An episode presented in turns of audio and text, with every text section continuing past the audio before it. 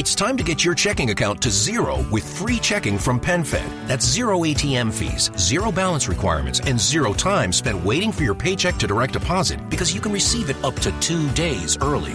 Open your account with just $25 and see how big zero can be. Apply online today at PenFed.org slash free checking. Early direct deposit eligibility may vary between pay periods and timing of payer's funding. To receive any advertised product, you must become a member of PenFed, insured by NCUA.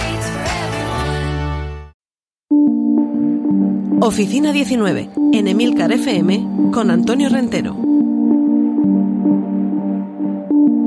Saludos, bienvenidos a este podcast de Emilcar FM, donde cada semana dedicamos 10 minutos a hablar de teletrabajo.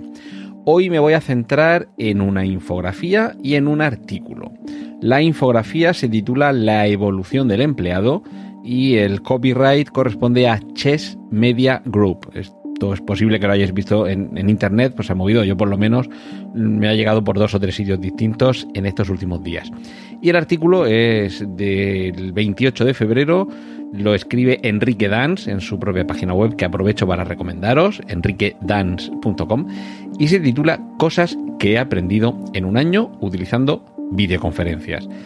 Empezamos con esta infografía la evolución del empleado nos muestra cómo fue el pasado y cómo va a ser el futuro del empleado y está claro que el teletrabajo es esa balanza que hace de fiel a partir del que se inclina el pasado y el futuro. Empezamos por la jornada laboral. El empleado del pasado trabajaba de 9 a 5. Esto evidentemente es un horario americano Aquí en, España el horario en todo caso de los funcionarios y de algunos sitios donde se utiliza la jornada continua, eh, en ocasiones no es desde las 9 sino desde las 8 y más bien la hora de la salida en ocasiones es más tarde porque tenemos una pausa a mediodía. En el futuro el horario es flexible. Esto otro día quizá habría que hacer la comparativa de diferencias y similitudes entre un teletrabajador y un autónomo. Pero bueno, eh, esa sería eh, una de las principales diferencias. A continuación, el empleado del pasado trabaja en una oficina corporativa, mientras que el empleado del futuro trabaja en un espacio de trabajo variable. Esto hace ya tiempo que vengo insistiendo sobre ello.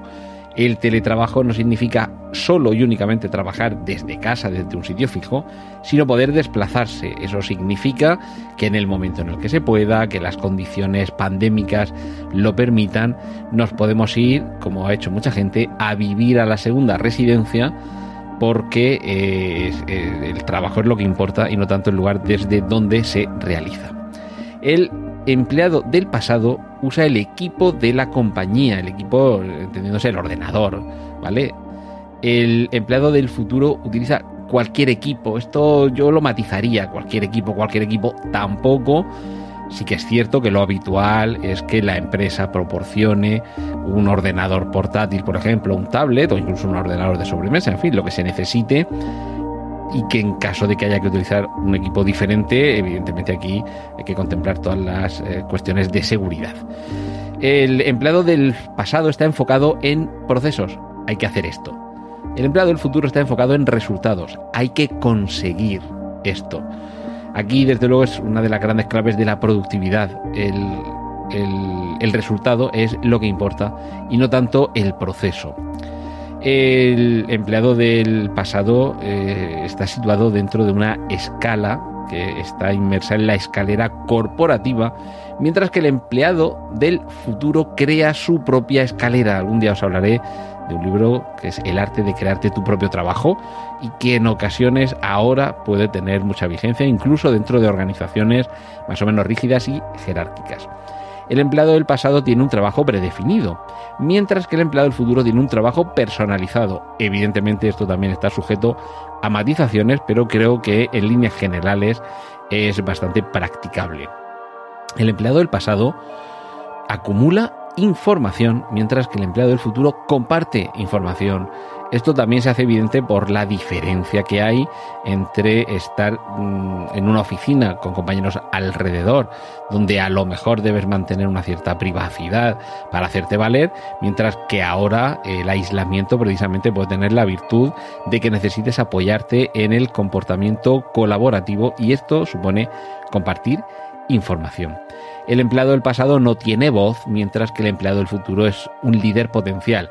Yo esto también lo pondría un poquito en cuarentena, ciertamente. Creo que esto depende bastante de la organización del puesto de trabajo, de las condiciones de cada uno, pero sí que es cierto que a lo mejor salir de la oficina permite que se puedan desarrollar esas capacidades de liderazgo potenciales.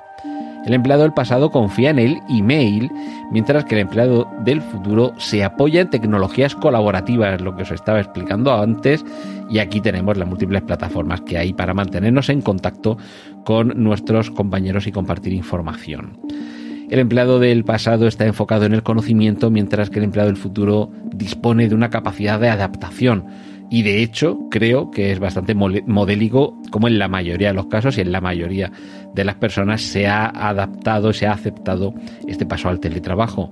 Y por último, el empleado del pasado mantiene un aprendizaje corporativo mientras que el empleado del futuro se nutre de un aprendizaje democrático.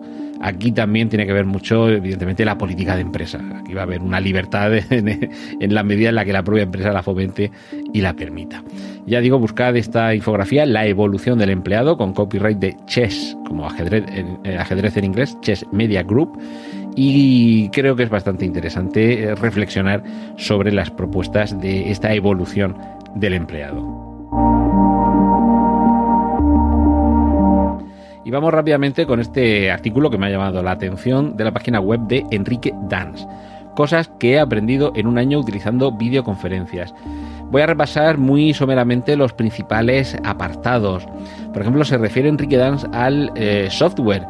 Para él, Zoom es literalmente, como dice en su artículo, de lejos la mejor opción. No solo sigue teniendo la mejor gestión de latencia, sino que además tiene la mejor interfaz, la que ofrece más posibilidades en una reunión de manera sencilla y minimiza la tarea de administración. A continuación, Enrique Dance elegiría Meet, después GoToMeeting, Webex y Teams por ese orden y quiere que evitemos siempre que no sea posible Skype. En cuanto a la cámara, nos pide que la virtualicemos, que independientemente del software que utilicemos eh, para, nuestro ordenador y para comunicarnos, que la virtualicemos siempre la cámara, lo que nos permite mm, configurar mejor el aspecto. Él, yo no conocía esta opción que él recomienda, MMHMM, las, las siglas, tal como suena, Madrid, Madrid, eh, hermoso Madrid, Madrid, por, por las iniciales.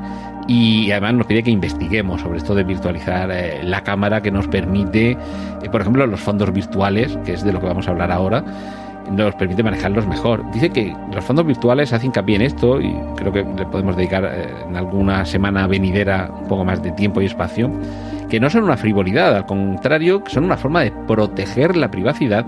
Recordad que esto ya lo he comentado anteriormente que por qué tenemos que andar enseñando la casa a aquellas personas con las que nos reunimos. A lo mejor si estamos integrados dentro de una organización en la que hay confianza nuestros compañeros de trabajo, algunos de los cuales igual ya han venido a casa, ya la conocen y saben cuál es nuestro lugar de trabajo, no habría problema. Pero ¿y si las reuniones con, unos extraños, con alguien ajeno? ¿Y por qué tenemos que disponer siempre una estancia precisamente mm, con unos fondos neutros o con una decoración eh, agradable? En este sentido, Enrique Dans también nos recomienda comprar una pantalla croma, ya sabéis, estas pantallas verdes que permiten integrar dentro de ese fondo cualquier otra imagen y, bueno, además el consejo es mejorándolo sobre los fondos que pueden ir cambiando algunas aplicaciones que siempre se notan unos bordes borrosos y que un croma al fin de cuentas es una tela verde que en internet se encuentran baratísimas es simplemente cogerla con unas pinzas detrás y poco más. Consejos sobre iluminación, que esto nos lo, nos lo un poquito, que esto en ocasiones, y los que entienden de cine lo saben, la iluminación lo es todo. Y luego, por ejemplo, un consejo muy sencillo, que mejor que el wifi el cable, si tenemos cerca o más o menos cerca el router, mucho mejor conectar el ordenador mediante cable que fiarnos del wifi. Igual que las cámaras, mucho mejor si es una cámara externa, una webcam o un micrófono externo al del ordenador. Todo esto, evidentemente, si queremos unas videoconferencias de gran calidad. En este sentido, nos puede ayudar tener un segundo monitor para ver nuestra propia imagen en un monitor y en otro eh, lo que estemos compartiendo sobre lo que estemos trabajando. Y nos pide que no compartamos la pantalla a la hora de hacer una presentación. También eh, nos pide que nos, racional, que nos racionemos las conferencias y que tengamos un lugar específico en casa para todo esto. Me parece que le vamos a dedicar más tiempo a este artículo paso a paso otras semanas, así que seguiremos más adelante aquí en Oficina 19. Has escuchado Oficina 19. Hay más programas disponibles entre subesdobles.emilcar.fm barra oficina 19 y puedes ponerte en contacto a través de Twitter con arroba Antonio Rentero.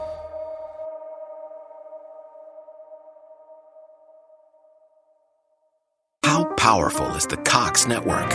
So powerful that one day the internet will let your doctor perform miracles from thousands of miles away. Connecting to remote operating room. Giving a whole new meaning to the term house call. Operation complete. The Cox network. With gig speeds everywhere. It's internet built for tomorrow, today. Cox, bringing us closer. In Cox serviceable areas, speeds vary and are not guaranteed. Cox terms apply. Other restrictions may apply.